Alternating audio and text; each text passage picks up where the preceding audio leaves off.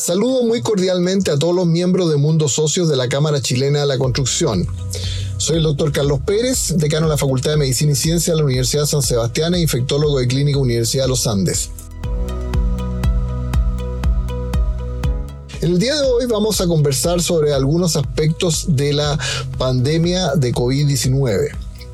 Como ustedes saben, los primeros casos reportados de esta infección ocurrieron en China a fines del año 2019 y de ahí se diseminó por el resto del mundo.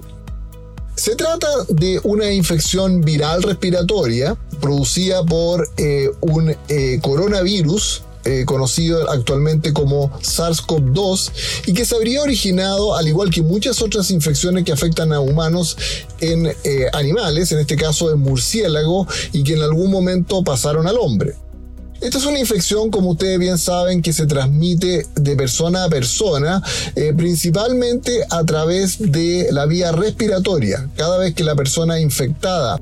habla, tose, estornuda, grita, canta, ¿no es cierto? E, elimina partículas microscópicas de salida que pueden contener el virus y que llegan a una persona susceptible que está a corta distancia y eh, ingresa a través de su vía respiratoria o, de su conjuntiva y en un plazo variable que va entre los 2 a 14 días, pero habitualmente dentro de la primera semana luego de la exposición va a desarrollar síntomas respiratorios. Los síntomas respiratorios eh, son ya bien conocidos y consisten en congestión nasal, dolor de garganta, tos, dificultad respiratoria en los casos más graves, fiebre y gran decaimiento y dolores musculares.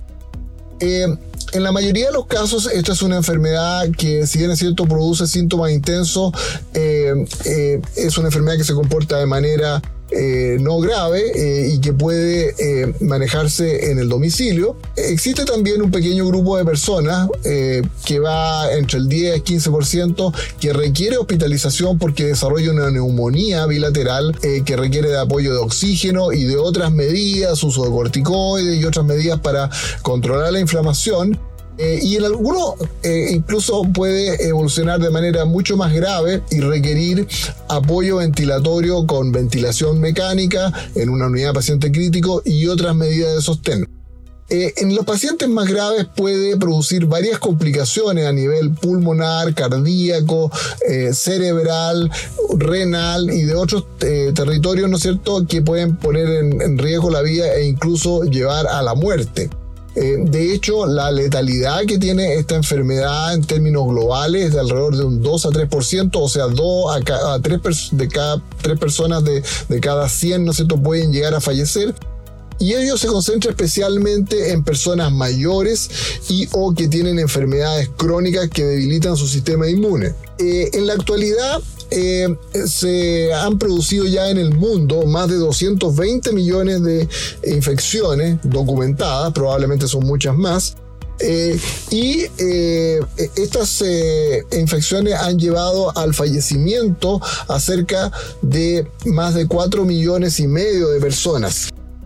Nuestro país, por supuesto, no ha estado ajeno a esta situación eh, y em, ya en Chile se han producido más de 1.6 millones de infecciones eh, y más de 37 mil fallecimientos eh, debido a esta infección respiratoria.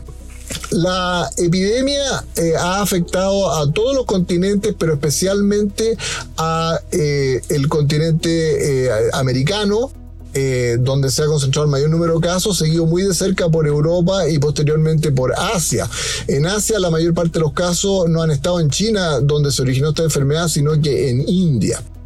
Eh, bueno, esta es una enfermedad eh, que ha alterado toda la vida normal de las personas, como ustedes bien lo saben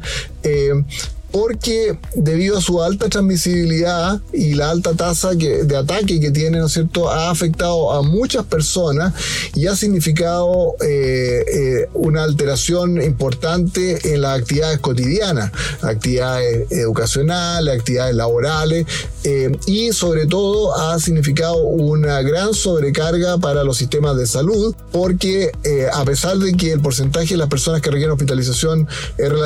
no es tan alto, ¿no es cierto?? Em, eh, debido al alto número de personas infectadas, eh, ello ha significado casi un colapso, ¿no es cierto?, de los sistemas eh, de atención em, y ha, sido necesario incrementar casi al triple la capacidad de camas críticas, de ventiladores mecánicos y de personal capacitado para atender a estas personas. Esta epidemia y pandemia, ¿no es cierto?, ha venido en olas. Eh, partimos del año 2020, eh, tuvimos una gran cantidad de casos en nuestro país y en el mundo, bajaron con eh, medidas llamadas no farmacológicas, que significó reducir la movilidad de las personas y utilizar todas las medidas de autocuidado que estamos eh, usando hasta el día de hoy, el uso de mascarillas que se han demostrado que disminuyen la transmisión del virus, junto con el aseo frecuente mano, la distancia entre las personas, eh, pero sobre todo, ¿no es cierto?, la reducción de la movilidad y, los encuentros entre las entre la personas. Y posteriormente han seguido ocurriendo olas, pero eh, ya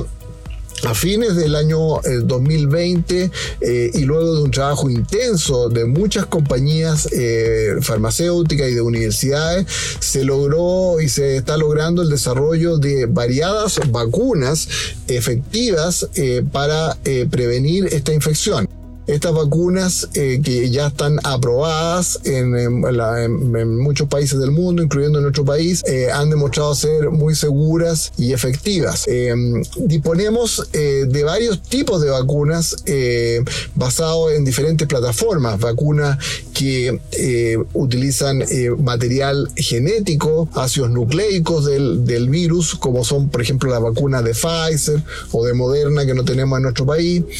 vacunas que se basan en vectores virales, o sea, eh, un virus eh, defectuoso, en este caso un adenovirus, eh, lleva genes del SARS-CoV-2, ¿no es cierto? Y de esta manera, al inocularlo, va a producir una respuesta inmune que también va a proteger contra este virus, contra COVID-19. y finalmente, vacunas basadas en virus inactivados, que es una estrategia y una metodología que se ha utilizado ya por muchas décadas, ¿no es cierto?, para producir vacunas y que es la base de la, de la vacuna que tenemos disponible en este momento, en este caso la vacuna CoronaVac. Em, nuestro gobierno y, nuestro país alcanzó acuerdos muy tempranos con productores de vacunas, lo cual ha permitido eh, contar con ella eh, más tempranamente que otros países y además en grandes cantidades y eso ha hecho posible que ya eh, más del 85% de la población haya, tenga completado su esquema de vacunación e incluso ahora una parte de ellos estén recibiendo refuerzo con una tercera dosis para estimular aún más la eh, inmunidad. Las vacunas disponibles eh, en Chile en este momento son eh, de ácido nucleico la vacuna Pfizer, tenemos de vectores virales aprobada en Chile eh, la vacuna AstraZeneca, la vacuna CanSino que ha sido probada incluso en ensayos clínicos en nuestro país, eh, la vacuna proveniente de Rusia y de vacunas de virus inactivado tenemos a la vacuna CoronaVac y se están utilizando ya, como le digo, con toda seguridad en, ya no solo en adultos, sino que también se están incorporando niños a partir de los 6 años. Eh, prontamente. Eh, las vacunas han demostrado prevenir infección en grados variables, pero sobre todo enfermedad grave,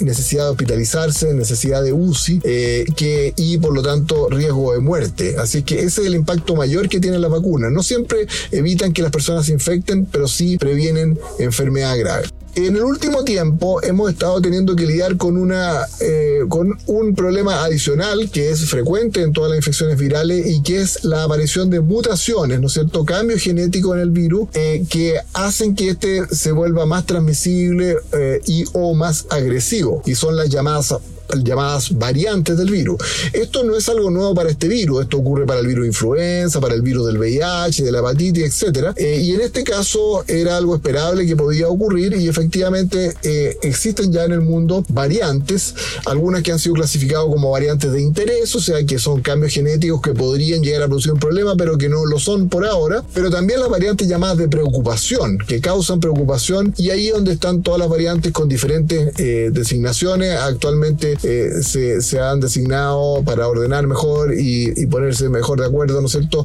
con letras del alfabeto griego. Entonces tenemos variante alfa, ¿no es cierto?, originada en, en el Reino Unido, variante beta, originada en Sudáfrica y que ha habido poco en Chile, variante gamma, que es la que se originó en Brasil y que sí es la predominante en nuestro país en este momento, y variante delta que ha preocupado muchísimo porque es una variante que partió en el Reino Unido, eh, partió eh, inicialmente en, India, donde se describió por primera vez en octubre del 2020, pero posteriormente se diseminó en el Reino Unido especialmente y en la mayoría de los países de Europa, en Israel, eh, ya ha llegado a las Américas, ¿no es cierto? Y ha pasado a ser variante predominante en muchos países. Esta variante Delta tiene la particularidad que es mucho más transmisible que la variante original. Si la variante original era capaz de producir infección a partir de un sujeto que estuviera con eh, digamos, en ese momento cursando la enfermedad a dos o tres personas más que lo rodearan, ¿no es cierto? En este caso esto puede llegar a infectar hasta nueve personas alrededor, o sea, muy transmisible, pero no necesariamente más agresiva. Eh, variante Delta ya ha llegado a nuestro país, eh, pero el número de casos todavía es menor y la variante predominante sigue siendo la variante Gamma, la variante originada en Brasil, eh, y esperamos que no siga aumentando, pero podría hacerlo. ¿Qué es lo que nos queda por delante entonces en esta pandemia? Bueno, nos queda seguir avanzando en este exitoso programa de vacunación que hemos tenido en nuestro país, seguir con los refuerzos, ¿no es cierto?, que eh, nos protegen contra la infección, pero especialmente con enfermedad contra enfermedad grave, tal como les señalaba, y mantener de manera invariable las medidas de autocuidado que han demostrado ser efectivas para prevenir la transmisión de todo tipo de variantes. Eh, y me refiero principalmente al uso de mascarilla, mascarilla de tipo quirúrgica o N95. La mascarilla de género protege bastante menos eh,